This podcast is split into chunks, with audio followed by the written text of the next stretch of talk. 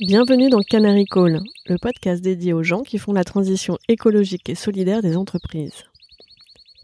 Dans les mines de charbon, le canari, plus sensible que l'homme à la qualité de l'air, alertait les mineurs en cas de fuite de gaz toxiques. Lorsque le canari s'agitait dans sa cage, cela signifiait que les hommes devaient sortir de la mine en urgence.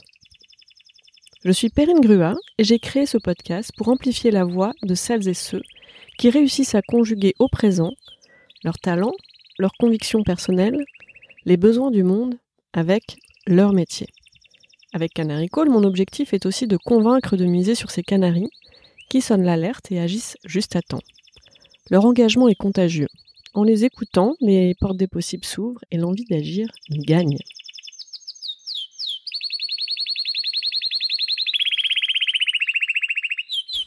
Bonjour Célia, bonjour Léo.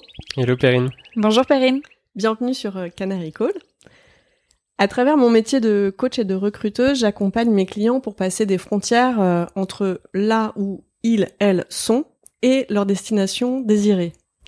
Choisir sa destination est déjà un premier défi. Euh, ça peut passer par regarder déjà plus en détail ou différemment la situation actuelle, le chemin vers sa quête n'est pas forcément linéaire. Les détours, les explorations sont parfois, voire souvent, souhaitables. Avec euh, votre projet Tomorrow, euh, vous avez défié bien des frontières.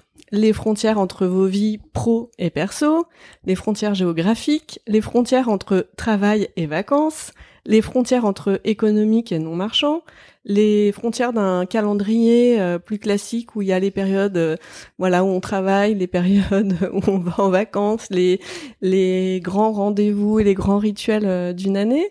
Et je suis sûre qu'il y a plein plein d'autres frontières que vous avez traversées que j'aimerais beaucoup explorer avec vous. Pour commencer, vous, quand vous étiez enfant, respectivement, quelles frontières rêviez-vous de dépasser? Je pense que j'ai toujours eu envie de dépasser la frontière de l'horizon des montagnes parce que j'ai grandi euh, au cœur de la nature euh, avec mes parents qui m'emmenaient toujours euh, crapahuter en montagne chaque week-end. Et c'est vrai que c'est une frontière qui m'a toujours euh, porté vers le haut, d'aller toujours plus haut dans les dans les sommets. Et, et aujourd'hui, ouais, c'est quelque chose qui me fait énormément rêver cette cette frontière de là-haut. Mmh. C'est une très bonne question. je je, suis désolé, mais je vais rentrer dans le dans l'introspection tout de suite. Et je pense que j'ai souvent eu des, des frontières sur euh, sur du rejet ou de l'exclusion et envie de réussir pour montrer à des gens qu'on peut faire des choses incroyables dans une vie. Et j'avoue que c'était un peu mes frontières. Et aujourd'hui, j'ai l'impression qu'avec ce type de projet, euh, bah, j'ai l'impression d'avoir pas mal euh, parcouru le chemin et d'avoir un peu réussi à dépasser ces frontières-là. Ouais. Ah, bah merci beaucoup pour euh, ce témoignage tout de suite dans l'introspection. Alors moi, votre projet me parle particulièrement parce que quand j'étais petite, à chaque fois que je soufflais euh, mes, mes bougies, qu'il fallait faire un vœu, je voulais avoir une euh, baguette de télétransportation. Donc votre projet, voilà, me, me, parle beaucoup. C'est vous avez inventé la baguette magique. Pouvez-vous nous, voilà, nous présenter brièvement votre projet Tomorrow Ouais, avec plaisir. Alors nous, on s'appelle Léo et Célia. On a 28 ans tous les deux, on est en couple et on a créé un projet qui s'appelle Tomorrow dont euh, l'objectif c'était d'aller explorer des solutions au changement climatique dans toute l'Europe, et ce, dans les secteurs les plus émetteurs.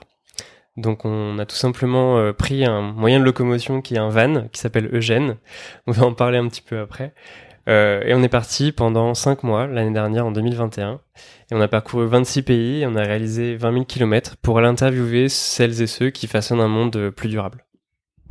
Et comment vous est venue cette idée de, de projet? Je pense que l'idée est née d'un désir de se reconnecter avec notre aspiration qui était sur l'écologie. Pendant le premier confinement, on s'est pris une énorme claque parce qu'on a eu le temps de se renseigner et on s'est rendu compte que la situation était vraiment pas rose. Et là, à ce moment-là, est né un peu ce sentiment d'urgence de se dire, en fait, il n'y a pas d'autre priorité pour nous que de travailler euh, dans la transition et dans l'écologie. Et on voulait faire notre part, mais on se posait encore la question des contours du projet. À ce moment-là, on a tous les deux décidé de quitter nos CDI. C'était à l'été 2020 euh, et on s'est demandé ce qu'on voulait faire. On a pas mal euh, travaillé sur la question avec notamment l'ikigai, qui est un outil japonais pour euh, se recentrer sur à la fois ce pourquoi on est doué, ce qu'on aimerait faire. Bref, en fonction de qui on est, l'impact qu'on peut avoir dans le monde. Et ça, ça nous a aidé à dessiner les contours de ce projet et on voulait vraiment se dire qu'on voulait parler de solutions parce qu'aujourd'hui, quand on, parle du changement climatique, il y a beaucoup de problèmes qui sont mis en avant et peu de solutions de façon positive pour redonner espoir, pour donner envie de s'engager. Et tout ça de façon pédagogique parce qu'on comprenait pas vraiment l'impact que chaque solution pouvait avoir. Qu'est-ce que vous avez eu à dépasser comme peur pour euh, réaliser ce projet? Parce que quand même, euh, du jour au lendemain, euh, démissionner, partir en couple dans un van. Ouais, bah comme tu dis, je pense qu'il y a, y, a, beaucoup de choses autour de la sécurité qu'on a dû un peu, qu'on a dû un peu dépasser. la sécurité de l'emploi, la sécurité financière, la sécurité physique aussi, parce qu'on était dans dans nos 5 mètres carrés dans notre van, mais on a parfois dormi dans des endroits qui étaient, qui étaient assez craignos. On a dormi à côté de dealers, à côté de prostituées, à côté de, de tous ces gens euh, dont, dans l'imaginaire collectif, euh, ça va forcément mal se passer. En fait, c'est des gens adorables euh, et ils ont bien vu qu'on qu'on leur voulait pas de mal. mais ouais, je pense que il y, avait beaucoup de choses qu'on a dû un peu dépasser et surtout de comprendre en fait là où on pouvait avoir, où on voulait avoir de l'impact et du sens. Et ça, c'est un peu aussi toute la toute la frontière ou toute la peur de, de l'utilité, je pense, en tant que personne. Quelle utilité on va avoir, quel sens on va un peu donner à, à notre mission, à notre vie. Et ça, je pense qu'il y avait un peu une peur du vide au début parce qu'on s'est lancé dans un inconnu total et on a démissionné sans avoir du tout de cadre de projet. On avait le nom Tomorrow parce que Célia l'avait trouvé avant qu'on réfléchisse au cadre un peu du projet. Mais c'est un peu tout ce qu'on avait, donc on a dû dépasser euh, cette peur du vide, ouais. Donc euh, vous aviez quand même votre euh, votre quête, même si les contours étaient pas précis, elle était suffisamment motivante pour vous deux pour passer à l'action. Bah, je, je, sais pas si la quête elle était déjà assez présente euh, parce qu'on l'a vraiment euh, définie ensemble une fois qu'on avait tous les deux quitté nos, jobs respectifs. Mais en tout cas, ce qui nous a motivé le plus, c'est l'urgence. Donc sans savoir quel, quel, allait être le projet, il y avait juste un seul mot d'ordre, c'était il faut agir. On ne pouvait pas être spectateur de cette transformation climatique. On ne pouvait pas être spectateur de toutes les solutions qui existaient, qu'on n'arrivait pas à trouver, de tout le négatif qu'on lisait. Et en fait, on s'est dit, on aimerait bien créer quelque chose euh, qui nous servira à nous, en fait, euh, en tant que néophytes sur tous ces sujets-là. Mais en fait, on n'a pas trouvé ce qui nous plaisait, on n'a pas trouvé de source d'information sûre, on n'a pas trouvé euh, de positif. Bah, si personne le fait, bah nous on va le faire très humblement en fait. Mais on s'est dit, y a forcément des choses qui existent, on va essayer d'aller les chercher nous-mêmes. Donc euh, ouais, on, se dit qu'aujourd'hui, euh, tout ce qu'on a fait, on aurait aimé euh, le savoir dès le début, en tout cas quand on a commencé à se renseigner sur ces sujets, et ça nous aurait bien aidé à, être un peu plus optimiste peut-être au tout début. C'est important le message que vous passez. En fait, on, peut avancer sans savoir où on va. C'est vraiment un, point hein, dans les dans les transitions, en disant voilà, je, je me sens pas bien où je suis, mais comme je sais pas où je vais aller, je reste là. Vous dites bah non, en fait, c'est possible. Après, vous étiez à deux. Est-ce que comment est-ce que ça, Célia, comment est-ce que ça, ça a contribué euh, et ça a facilité aussi peut-être, ou, au contraire, est-ce que ça complexifie? Bah, je pense que ça facilite, c'est sûr, parce qu'on a une personne avec qui euh, on entre en résonance, avec qui on peut échanger des idées et construire un projet. Après, le message que je veux faire passer, c'est que aujourd'hui, on voit Tomorrow ce que c'est devenu et on se dit que ça peut être euh, une belle réussite. Mais il y a euh, un an et demi, on n'en était pas du tout là. On a commencé avec euh, un bout de papier dans notre salon en se disant bon, qu'est-ce qu'on veut faire? Et on est, je pense qu'on est, on avait ce but un peu plus plus grand que nous qui était vraiment important. On savait là où on voulait aller, mais on a construit ça étape par étape. C'est un peu l'image de la randonnée, par exemple. On, on voit le sommet, mais on se dit que c'est impossible, alors que quand on y va en découpant ça, en fait, ça, ça rend les choses tout à fait faisables. Euh, je pense qu'il faut pas avoir peur de se lancer. Et justement, le chemin est vraiment intéressant. Moi, je presque je regrette euh, ces moments où on a débuté le projet et tout était possible parce qu'on se disait qu'on avait un champ devant nous et que c'était vraiment à nous de le créer. Et je trouve que ce côté création, c'est hyper important pour nous aujourd'hui dans notre travail parce qu'on sait que Là, par exemple, on, on, a fini notre livre qu'on a envoyé à nos lecteurs euh, il y a six mois, et donc on a un nouveau chapitre à ouvrir pour le projet aussi. Et c'est là où ça devient très intéressant parce que tout est possible encore une fois, et on peut toujours aller plus loin. Je pense c'est pas parce qu'on a réalisé quelque chose qu'il n'y a pas une autre porte qui s'ouvre et de porte en porte, en fait, un chemin se dessine. Des, des renaissances sans être des nouveaux commencements. Ouais, c'est en fait c'est juste une continuité, je pense parce que euh, on a envie de réinventer le, le projet dans le projet euh, et donc ça c'est assez excitant de retrouver un peu des, des nouveaux formats, des nouvelles personnes à aller interviewer, euh, des nouvelles personnes à qui parler aussi du projet donc ça ça nous excite beaucoup. Et puis de continuer en fait à chercher toujours ce sens et cet impact cet impact parce que en fait on a en tout cas, on espère que ça a les résonances pour des personnes autres que nous. Et le sens, parce qu'en fait, euh, c'est tout simplement euh, quelque chose qui nous motive euh, à fond. Donc, ouais, on fait mm. souvent la distinction entre les deux, mais j'ai l'impression que c'est ce qui nous nourrit et ce qui nous alimente aujourd'hui. ça nous donne beaucoup d'énergie, ouais. Et comment vous gérez alors les, les frontières? Parce que vous dites, ça a commencé dans notre, dans notre salon. Donc en fait, maintenant, vous avez le couple, le boulot, les vacances, le travail, tout ça dans, dans le salon? Comment ça se passe? Dites-nous votre recette. en effet, tout ça dans le salon parce qu'aujourd'hui, on travaille euh, tous les deux dans notre salon. C'est vrai en même temps, aujourd'hui, on se voit dans mon salon. Hein. oui, euh, exactement. je, pose la question parce que ça me concerne aussi. Donc, si on peut s'échanger des tuyaux. C'est salon is the new coworking. Hein. Mais c'est une, une, question euh, qui est vraiment présente dans nos vies parce qu'en effet, notre donc Tomorrow, notre projet est aussi à la base, enfin, vient de notre couple et que je pense qu'il faut vraiment savoir mettre des frontières. Aujourd'hui, on a réinventé un peu nos façons de travailler parce qu'on travaille à mi-temps sur Tomorrow, à mi-temps sur nos projets personnels, qui je pense euh, permettent aussi d'avoir vraiment une bulle d'air parce que on travaille avec d'autres personnes que nous deux et ça nous permet de nous enrichir et je pense que c'est vraiment important pour nous d'avoir euh, cette liberté euh, de d'aller aussi faire d'autres projets avec des personnes. Et en ce qui concerne Tomorrow, on essaye de pas en parler euh, en dehors euh, des horaires de travail. Alors parfois on se retrouve à 23 heures dans notre lit à avoir euh, une illumination et, et à partager des idées. Mais je pense que en fait on a essayé de trouver un équilibre entre nous. Au début on s'était dit qu'on voulait pas du tout travailler en couple. Aujourd'hui c'est plus le cas. Et en fait ça se passe plutôt très bien tant qu'on on respecte aussi. bah, je pense les, les, frontières qu'on s'est données justement, comme tu disais, Perrine. Hmm. Et surtout, on communique beaucoup, je pense, qui, ce qui permet de désamorcer des choses et de se considérer euh, comme euh, meilleurs amis, comme euh, amants, mais aussi comme collègues, enfin comme cofondateurs presque. Donc, j'avoue que ça, ça aide de bien communiquer. Mais j'ai presque l'impression qu'aujourd'hui, on n'a plus de frontières en fait, parce que tous nos projets, on a trois, quatre projets chacun. Dans chacun des projets, on a différents clients, et en fait, on arrive à gérer ça parce qu'il y a aussi des frontières qui sont extrêmement maigres. En fait, il y a des projets qui nourrissent euh, qui nourrissent les uns et qui nourrissent les autres. Et en fait, il y a beaucoup de synergies qui se créent dans les gens qu'on rencontre, dans les gens qu'on accompagne.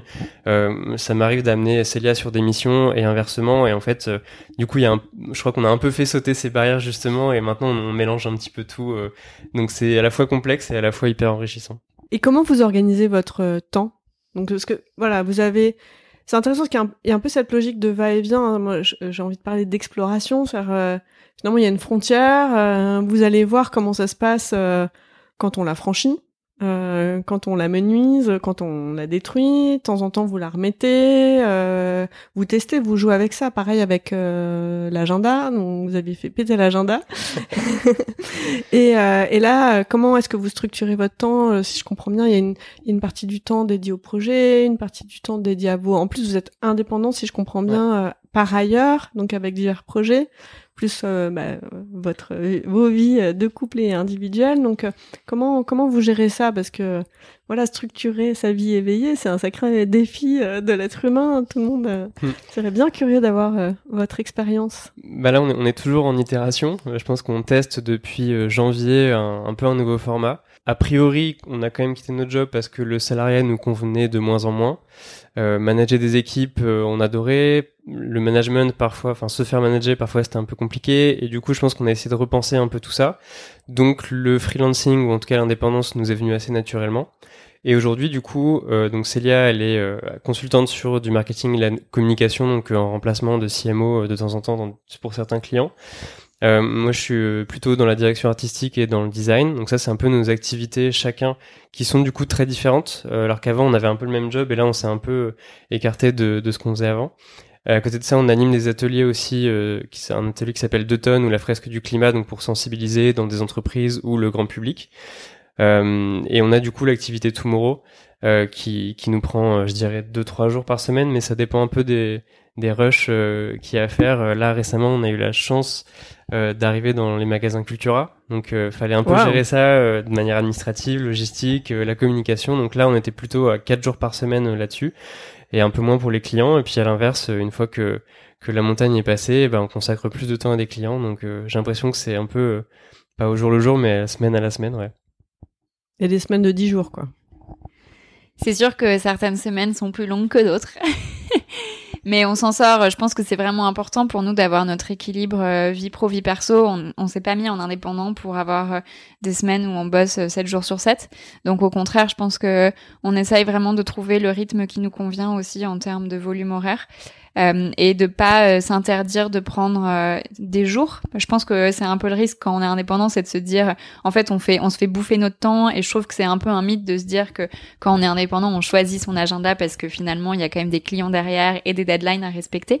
Mais on essaye vraiment de euh, se bloquer des jours entiers où euh, on ne travaille pas et on fait euh, des choses. Dans un monde idéal, on aimerait travailler à quatre jours par semaine et le cinquième jour réservé à des activités de loisirs. Mais ça dépend des mois, disons. je vois ce que tout à fait ce que vous voulez dire. Mais je pense qu'on est un peu boulimique de travail quand même. on, on, est, on aime beaucoup ça. On en a besoin aussi pour se motiver, pour garder, pour garder de l'énergie. Et j'avoue que Célia est un peu un moteur là-dedans parce qu'elle a toujours fait un milliard de choses dans sa vie. Euh, et là, elle continue à en faire toujours plus. Alors que moi, j'ai l'impression qu'on est déjà complètement saturé, que je suis déjà stressé par euh, ce qu'on a à gérer. Et puis non, elle veut se lancer dans un triathlon, elle veut se lancer. Euh, là, elle, elle, fait, elle écrit un roman aussi pour la prochaine rentrée. Enfin, voilà, elle a toujours des projets en plus. Donc c'est à la fois, euh, bon, faut la suivre hein, quand même, mais du coup, c'est un vrai moteur. c'est un vrai moteur au quotidien.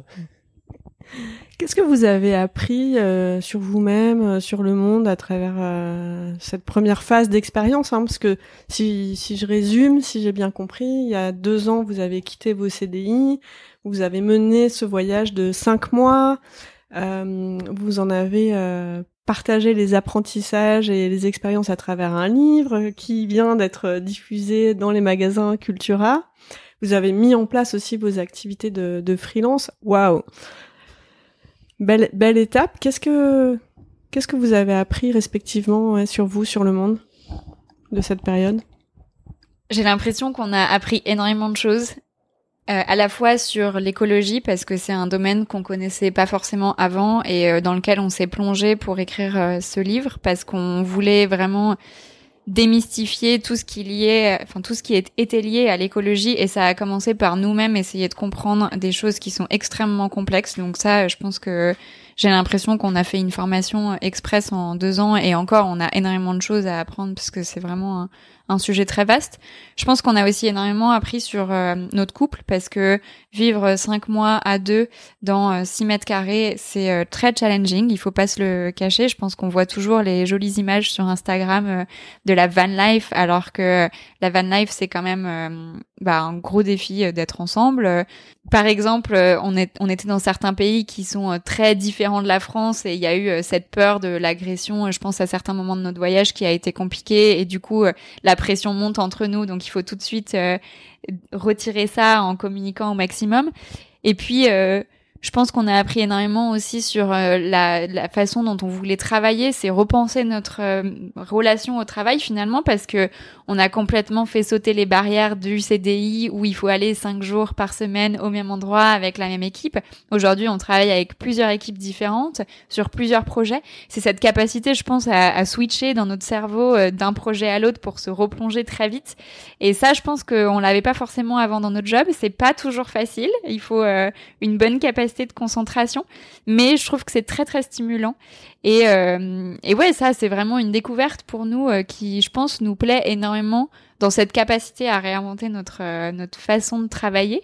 Et peut-être que dans six mois, on, changera totalement pour voir aussi d'autres formes. on verra ce que l'avenir nous réserve. Ça me parle vraiment ce que ce que tu dis sur voilà cette capacité à muscler, de passer d'un sujet à un autre moi, dans mon activité de euh, recruteuse, euh, coach professionnelle et, et podcasteuse, j'ai vraiment ce sujet et j'ai vraiment dû travailler aussi cette capacité à vraiment se concentrer sur un point sans penser aux autres moments où tu le fais. Mm. pour être vraiment en présence aussi dans le moment et dans la qualité de ce que tu délivres. Je le vois avec mon adolescent euh, à la maison avec euh, ces écrans qui sont toujours là en parallèle, ces notifications, etc. C'est un, c'est un vrai euh, point, une vraie compétence, je pense, à développer la capacité à se concentrer, à se concentrer de manière intense et sur un sujet et passer rapidement à un autre ou pas rapidement, mmh. mettre peut-être des nouvelles formes de frontières, frontières à réinventer. Mais pour moi, ça a été un vrai défi, donc ça me parle tout à fait ce que tu as dit. Et je pense que d'arrêter de travailler entre 9h et 18h, de repenser aussi cette, cette capacité de, en fait, je me concentre pendant deux heures et je vais être peut-être beaucoup plus productive sur euh, ces deux heures plutôt que d'étaler le temps dans la journée. Et je pense que ça, il faut vraiment qu'on réinvente tous notre façon de travailler, que ce soit en CDI, en freelance, pour arrêter de se dire, euh, il faut du présentiel et euh, c'est pas parce qu'on a 9 heures dans une journée qu'il faut absolument les meubler. C'est pas parce qu'on a 9 heures dans une journée qu'il faut absolument les meubler. Quote. Citation. Merci. Léo? Ouais, tu veux savoir ce que j'ai appris pendant cette aventure? Euh, Je pense que sur l'écologie, comme l'a dit Célia, on a développé beaucoup de connaissances qu'on n'avait pas. Et moi, j'étais particulièrement euh, admiratif des personnes qui, qui avaient ou qui ont des opinions. Tu vois, qui ont des opinions fortes sur des sujets. Je trouve ça incroyable. Parce que euh, je, ne sais pas si j'arriverai un jour à me connaître euh, beaucoup, je sais que je me comprends de temps en temps, mais en tout cas, d'appréhender des sujets, de les maîtriser suffisamment pour avoir des opinions dessus, je trouve ça très très fort. Et quand on découvre un peu les sujets dans l'écologie, qu'on parle nucléaire, euh, qu'on parle de la marée motrice, qu'on parle des énergies, c'est des trucs assez complexes et, ça nous renvoie un petit peu à nos cours de physique-chimie aussi de temps en temps. Et en fait, j'arrivais pas du tout à me positionner sur certains sujets. C'était un peu les, les, premières questions qu'on me posait, c'était alors tu penses quoi du nucléaire J'en avais juste aucune idée. Et du coup, d'avoir des connaissances et d'arriver à se positionner, ça, je pense que c'est un grand apprentissage. C'est d'avoir réussi, en tout cas, à peser le pour et le contre, et du coup, à me faire un peu des idées plus précises sur euh, certains sujets. Donc ça, vraiment, c'était un grand bonheur parce que ça participe aussi derrière euh, à la confiance qu'on a en soi, justement, dans la maîtrise de, de ces sujets et qu'on passe de néophyte à euh, un peu moins néophyte. Donc je dirais pas expert, mais vraiment parce qu'on mm. est loin de là, mais on, connaît un peu plus les sujets.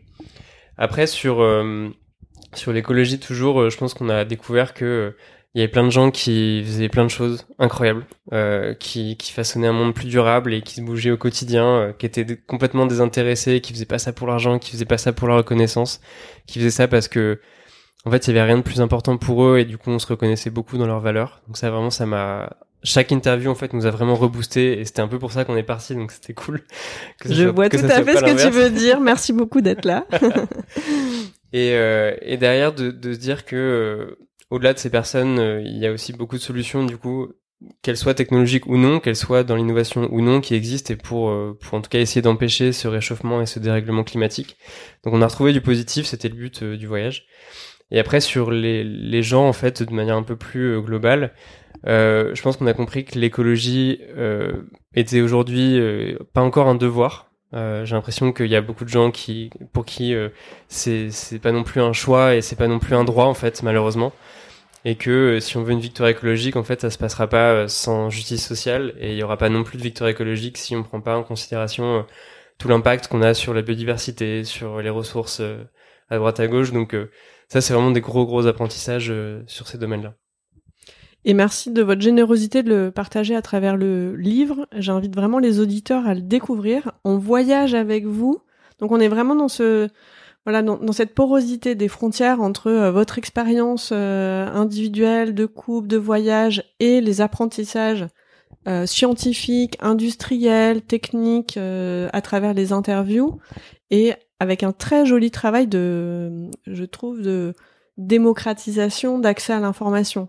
C'est-à-dire que c'est vraiment vulgarisé euh, pour euh, un néophyte. Moi, je voilà, je viens, je viens plutôt des, des sciences douces, comme on dit euh, dans mon parcours. Donc, j'ai pas forcément développé un background puissant en biologie, en chimie, etc. ou en physique. Et votre façon de, enfin, vous avez vraiment pris soin de rendre les choses intelligibles sans non plus être dans le survol. Donc j'ai trouvé ça vraiment fascinant vos interviews. bravo pour le travail de fond qui a été fourni. Je... Voilà, c'est fascinant. Je vous invite vraiment à découvrir ce livre. Ouais, ça nous touche beaucoup ce que tu dis parce que c'était une de, de nos envies et de motivation, c'était, euh, enfin, dans la ligne éditoriale en tout cas qu'on s'est fixé, il fallait que nos grands-mères puissent comprendre 99% du livre. Donc euh, tant mieux si euh, c'est écrit pour des néophytes et compris pour des néophytes parce qu'on se considérait pas du tout comme des experts ni comme des sachants. Nous on apprenait vraiment au fur et à mesure de l'aventure et on avait envie que les gens apprennent en même temps que nous. Donc ça me touche beaucoup ce que tu dis. Merci beaucoup. Aujourd'hui Tomorrow, ce projet c'est aussi votre nouveau métier? Quel est votre nouveau métier? Explorateur? Journaliste En fait, je pense que à la base de ce projet, on s'est pas du tout lancé en ayant la certitude de réussir, mais on s'est dit on va apprendre à toutes les étapes et on va le faire nous-mêmes de A à Z à deux. Je pense que c'était très important parce qu'on s'est dit ok, on y va, euh, on y va mais on a peur. Et le fait de sortir un livre, on pensait pas du tout que euh, on allait en être capable jusqu'au jour où on a réussi. On a fait nous-mêmes donc l'écriture, la maquette, euh, on a trouvé nous-mêmes euh, notre imprimerie, on a trouvé notre nos sponsors. Donc, je pense qu'aujourd'hui, notre métier, c'est explorateur parce qu'on a vu qu'on avait réussi à faire ce livre. Maintenant, on a envie d'aller plus loin. Donc, on va explorer euh, d'autres façons de faire. Ça va passer par euh, un podcast qu'on va sortir pour la rentrée scolaire 2022. Ouais, c'est bien, les podcasts. Exactement. Et pareil, voilà, on s'est lancé dans ce podcast en se disant, on s'est lancé dans ce podcast en se disant qu'on n'y connaissait absolument rien, mais qu'on avait envie de découvrir, que pour nous c'était vraiment une façon euh, d'enfoncer des portes et, euh, d'y aller. Donc euh, on a appris sur le tas, on est toujours en train d'apprendre, et puis on verra jusqu'où ça nous mènera cette exploration. je dirais peut-être qu'on est plus sensibilisateur. C'est un mot qui existe probablement pas, mais je nous vois plus comme justement des personnes qui essayent de raconter un peu ce qu'on comprend, d'une enfin avec une posture très humble et peut-être euh, de ramener un peu de ludique ou de didactique dedans pour que ça soit le plus simple possible et en même temps que ça soit un peu attrayant. Euh, et d'ailleurs, ce serait intéressant de se poser la question de est-ce que c'est un métier aujourd'hui pour nous? Parce que euh, en fait, on, on gagne pas, nous, on se paye pas en tout cas avec ce projet. C'est un projet qui, qui ramène de l'argent, mais du coup qui vit tout seul et dans lequel on réinvestit évidemment tout ce, tout ce qui est gagné grâce à la vente des livres, etc. Mais du coup, on y consacre la moitié de notre semaine. Et euh, pour autant, euh, voilà, je sais, je sais pas si je le considérais comme un métier ou juste comme un énorme kiff en fait. Juste, c'est, un projet aujourd'hui qui nous anime, mais je le vois pas trop comme un métier. J'ai l'impression qu'on a chacun des métiers à côté qui nous permettent euh, un peu plus classiquement de gagner de l'argent, de, d'avoir des clients, etc. Mais je suis pas sûr que Tomorrow je le considérais comme un de mes métiers aujourd'hui. C'est la même question que je me pose quand on me demande, euh, mais finalement le podcast, euh, comment t'as envie Bah non, en fait, euh, déjà bravo d'arriver à équilibrer. Hein, on en parlait tout à l'heure en préparant ensemble l'interview. c'est un énorme défi dans les médias, déjà d'arriver à, à, équilibrer, d'avoir pris le temps, d'avoir des sponsors, etc. Enfin, moi, je suis, je suis admirative, je l'ai pas fait. Donc, mais c'est intéressant parce que ça, c'est la frontière entre le marchand et le non marchand aussi dans la vie professionnelle qui est beaucoup réinterrogé aussi euh, en ce moment. Comment comment vous vous projetez par Je comprends que là vous avancez en marchant, que vous aimez apprendre en faisant, ça voilà, ça me parle aussi. Mais comment vous vous projetez par rapport à, à cet équilibre et à cette, à cette frontière justement? J'ai l'impression que de plus en plus on va vers de la création de contenu, que ce soit euh, audio, vidéo, que ce soit du texte, que ce soit des livres, des magazines, et sur plein de plateformes différentes. Euh, donc ça peut être euh, via YouTube, sur TikTok. Voilà, il y a de plus en plus de gens qui s'essayent en tout cas à vulgariser, euh, à créer du contenu, à créer du divertissement aussi. Et il y a des personnes qui sont prêtes à payer aussi pour ça. Euh, on voit les lives sur, sur Twitch, en fait, il y a juste des gens qui se filment en train de faire quelque chose. Nous, on les regarde et en fait, on leur donne de l'argent parce que parce qu'on aime bien en fait ce qu'ils font. Et j'avoue que du coup, ça me réconcilie un petit peu avec le fait de d'avoir des communautés qui soutiennent en fait juste des projets qu'ils aiment bien. Je sais que un média qu'on cite souvent qui s'appelle Bon Pote, il s'est lancé il y a il y a peu de temps de manière euh, autonome parce qu'avant il avait un job, il l'a quitté, il s'est lancé à 100% dans son aventure. Là, il a complètement explosé sur les réseaux et il a un rôle qui est hyper important, euh, en tout cas d'influence mmh. euh, sur l'écosystème un peu d'écologie. Et en fait, il fait pas de pub sur son site, il fait pas de pub sur ses réseaux, il a juste des personnes qui le soutiennent. Donc il y a des Tipeee, il y a des Patreon, il y a sur Twitch aussi, on peut avoir des, des abonnements. Et voilà, donc c'est des communautés en fait qui portent aussi des projets, qui portent des messages et qui portent peut-être du coup des messagers ou des influenceurs à, réaliser des contenus et je trouve ça hyper fort et j'ai envie en tout cas peut-être qu'un jour on s'inscrive dans cette lignée là et qu'il n'y ait pas justement ce rapport de euh, je t'amène un produit ou un service et tu me le payes si ça t'est utile mais juste tu me fais confiance pour ce que je crée et en fait dans l'avenir euh, si tu me donnes 5 euros par mois je te promets que tu seras pas déçu. Léo dit souvent qu'il y a, avant, on avait une valeur euh, capitalistique dans notre job parce qu'on était payé avec un salaire chaque mois pour réaliser le travail qu'on faisait et que maintenant on a plus euh, passé, on est plus passé vers une valeur sociale, sociétale, de apporter de la valeur euh, aux personnes euh, qui nous qui nous regardent peut-être, enfin qui nous suivent sur les réseaux sociaux. Je pense qu'il y a une notion de communauté qui est hyper importante chez nous parce qu'on a vraiment voulu embarquer ceux qui nous suivaient dès le début dans notre aventure pour adopter un peu un ton, je dirais, intimiste pour euh, nous suivre vraiment à travers cette exploration et comprendre, euh, nous, le chemin qu'on a parcouru, parcouru aussi pour se dire que ça pouvait inspirer certaines personnes. Donc j'espère qu'aujourd'hui, on a plus euh, une valeur sociétale qu'une valeur capitalistique. Finalement, vous êtes des messagers. parfois, moi, je me considère comme une passeuse, en fait, de frontières. Cette réinterrogation de la notion de valeur, de création de valeur. Ça donne à vos lecteurs et à vos futurs nombreux auditeurs de podcast l'occasion aussi de d'exercer leurs droits citoyens euh, de manière libre et autonome. Donc je trouve, que c'est un bel exercice de démocratie autrement aussi. Oui, et puis je pense qu'aussi le le fait de donner l'accès à l'information est ultra important euh, pour nous. Enfin, c'était vraiment quelque chose qui nous tenait à cœur. Euh, parce que nous, on en a manqué peut-être justement quand on a commencé à se renseigner sur ces sujets.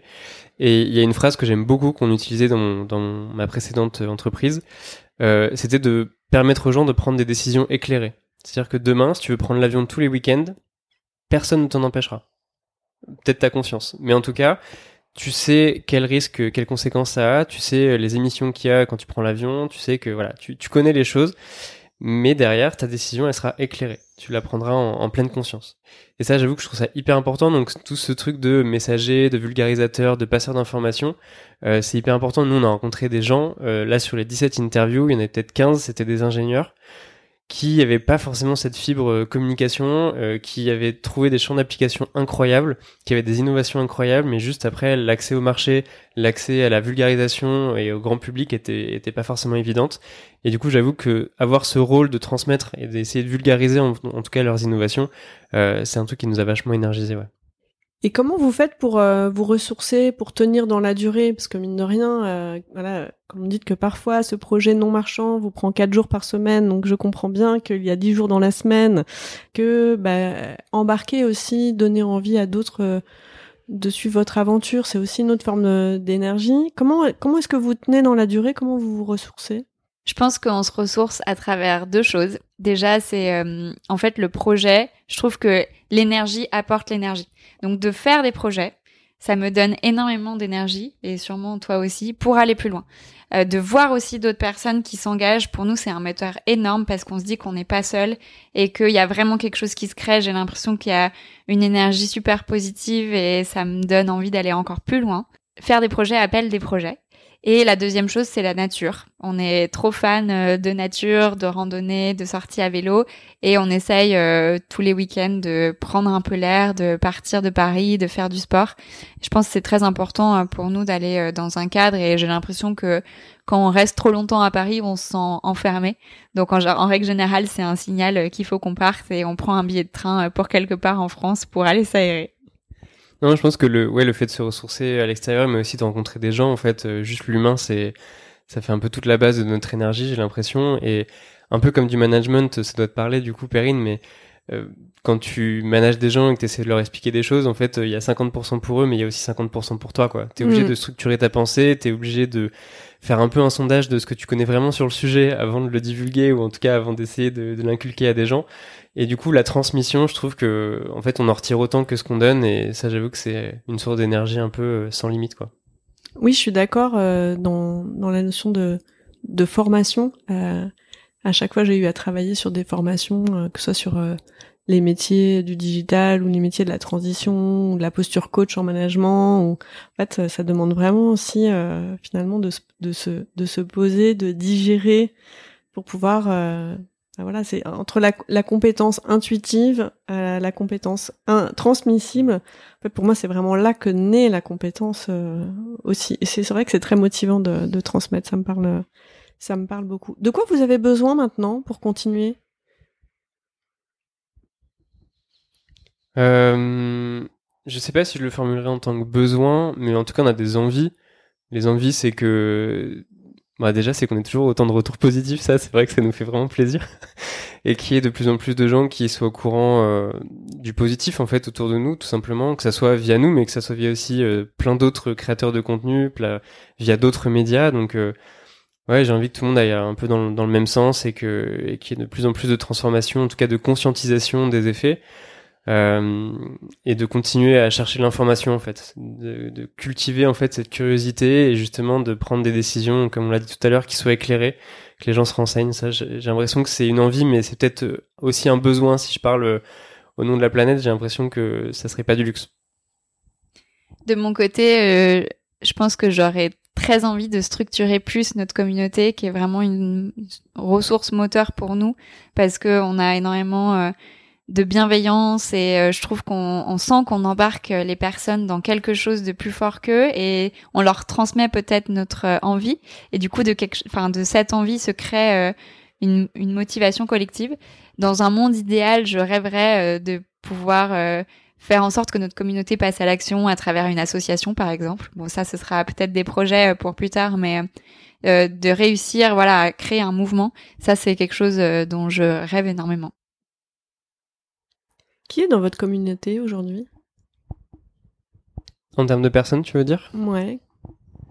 Quand euh, vous parlez de votre communauté, euh, si on, pour, pouvoir un peu s'imaginer ou comprendre euh, combien il y a de personnes, est-ce que c'est des organisations, est-ce que ce mm. sont des individus, comment vous êtes en contact avec eux, comment bah, j'ai l'impression qu'au début, on a embarqué notre premier cercle social, ce qui est normal, euh, donc euh, nos amis et notre famille, et que de plus en plus, on a réussi à élargir parce que euh, on est très actif sur Instagram et on voit, enfin, on échange pas mal de messages avec des personnes qu'on connaissait pas du tout à la base et qui nous ont connus par le bouche à oreille. Il y a aussi les entreprises avec qui on a travaillé, que ce soit nos sponsors, mais aussi beaucoup de partenaires qui nous ont suivis à travers toute l'aventure et puis euh, des, des, médias, des personnes comme toi euh, qu'on a connues après le projet et qui euh, avec qui on échange très volontiers. Je pense que c'est super important de continuer à construire cet écosystème.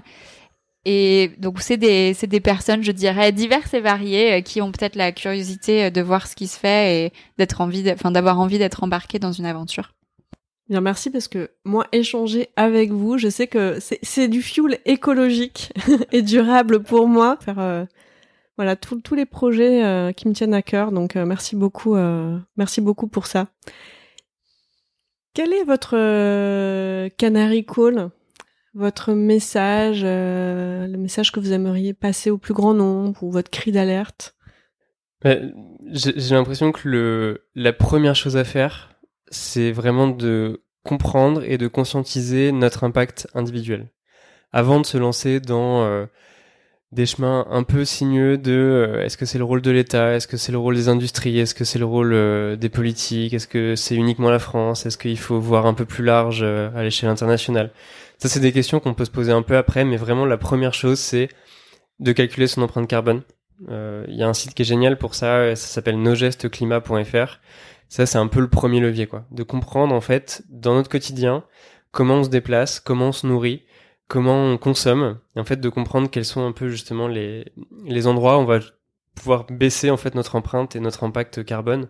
J'ai l'impression que c'est un peu le premier message que j'aimerais euh, que j'aimerais donner aux gens. En tout cas, la première action que j'aimerais qu'ils fassent juste en raccrochant euh, ce podcast, cette écoute, euh, c'est aller sur nosgestesclimat.fr et, et regarder juste à combien on est. Aujourd'hui, la moyenne en France, c'est à peu près 10 tonnes d'équivalent CO2 par an et par personne. Euh, c'est facile de baisser en fait les 10 tonnes. Je pense qu'au tout début des calculs, euh, on devait être euh, à peu près dans cette moyenne, voire un tout petit peu en dessous. Et en fait, on s'est rendu compte assez rapidement qu'en faisant quelques gestes et sans transformer drastiquement notre confort et notre, méthode de consommation, en fait, on est redescendu à 4 tonnes, 4 tonnes 5.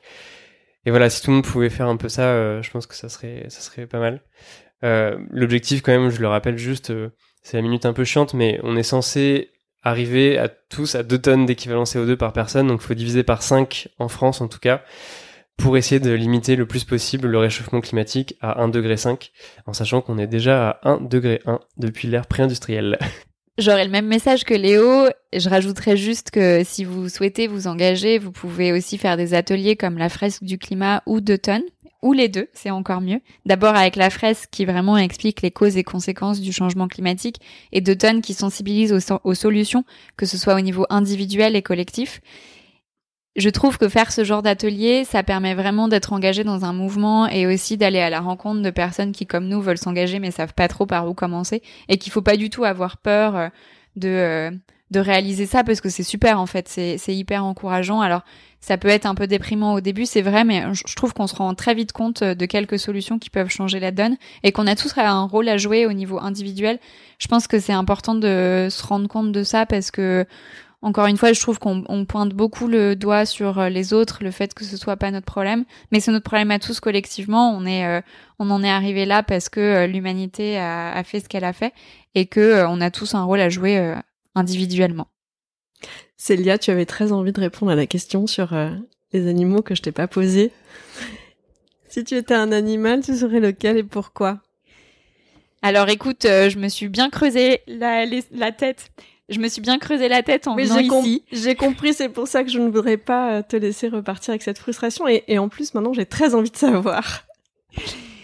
Alors, je pense que j'aimerais être un aigle parce que euh, les aigles euh, bah, volent et ça, ça a toujours été un de mes grands rêves, cette quête de liberté et de pouvoir voler. c'est vraiment passionnant. Alors, pas en avion, si possible, plutôt en parapente euh, mais voilà, de, de, voler et puis euh, de d'arriver à identifier. Enfin, les aigles ont une très bonne vision, donc d'arriver à identifier euh, quelque chose qui est très intéressant et d'essayer de le ramener au grand public. J'espère que c'est un peu notre mission aujourd'hui avec Tomorrow. On a déjà un aigle dans la communauté, je te laisse découvrir lequel c'est. vous pouvez en commentaire de l'épisode, ceux qui, qui, qui, le savent, aider Célia à trouver L'autre règle de la communauté. Mon partenaire aigle.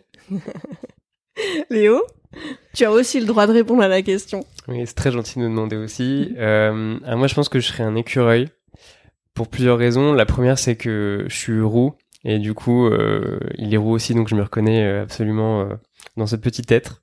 J'ai l'impression que c'est un être qui est assez sociable euh, et en même temps qui est très famille parce qu'il va un peu essayer d'aller chercher ses petites noisettes, euh, de passer l'hiver euh, en ayant fait ses petites provisions. J'ai l'impression que c'est un être très rationnel et, euh, et à la fois aventurier parce qu'il se balade tout le temps dans des contrées un peu inconnues et j'ai l'impression que je me considérais un peu comme un aventurier raisonné. Donc je pense que ça me correspond bien, ouais. Ah, alors tu es le premier écureuil de la communauté. T'es plutôt tic ou plutôt tac? Euh... je sais pas. c'est impossible. C'est impossible de. Est-ce que vraiment toi tu sais les distinguer ou pas? Je sais pas, faut qu'on trouve l'autre. Alors, avis à la communauté, nous cherchons euh, le tic euh, du tac ou le tac du tic. Pour clôturer, euh, sur quelle musique, quel titre vous voulez qu'on se quitte? Qu'est-ce que vous écoutiez dans le van pour vous booster? Il y a bien un titre, non? On a découvert juste avant de partir un film sur Netflix qui s'appelle Expedition Happiness. Et du coup, à l'intérieur de ce film, il y a une musique de Mowgli, M-O-G-L-I, qui est l'artiste euh, qui a fait ce film et aussi qui a composé la musique. Et ça nous a énormément inspiré parce qu'en fait elle raconte dans ce film son périple en van donc on s'est beaucoup attaché à ça. Et ces musiques sont un peu des musiques à écouter dans la voiture. Donc euh, si vous partez en vacances cet été que vous voulez vous ébader je vous invite à écouter Mowgli. Eh bien, c'est parti. Euh, bonnes vacances à tous. faites des choix éclairés dans vos destinations, dans vos façons de, de vous déplacer et profitez bien. Merci beaucoup, Perrine. Merci. Merci.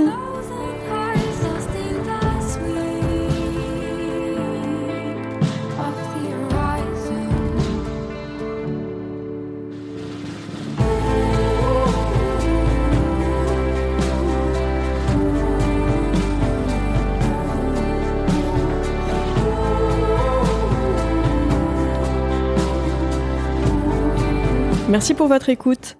Pour être tenu informé de la diffusion des nouveaux épisodes, je vous invite à vous abonner au podcast sur la plateforme de votre choix et à suivre les comptes de Canary Call sur les réseaux LinkedIn, Twitter, Instagram, YouTube et Facebook. Pour amplifier la voix de mes invités, n'hésitez pas à commenter, partager ou même offrir vos étoiles.